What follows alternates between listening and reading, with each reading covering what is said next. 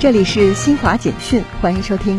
记者十四号从中国南水北调集团有限公司了解到，截至五月十三号，南水北调东线和中线工程累计调水量达到五百三十一亿立方米，其中为沿线五十多条河流实施生态补水八十五亿立方米，为受水区减压地下水超采量五十多亿立方米。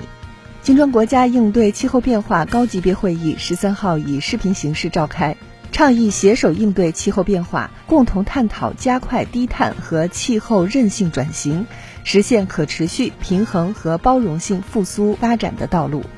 阿拉伯联合酋长国联邦最高委员会十四号选举穆罕默德·本·扎耶德·阿勒纳哈扬为阿联酋总统，接替于十三号逝世的前总统谢赫·哈利法·本·扎耶德·阿勒纳哈扬。据印度媒体十四号报道，印度南部喀拉拉邦近日爆发番茄热疫情，已有八十多名不满五岁的儿童感染。以上由新华社记者为您报道。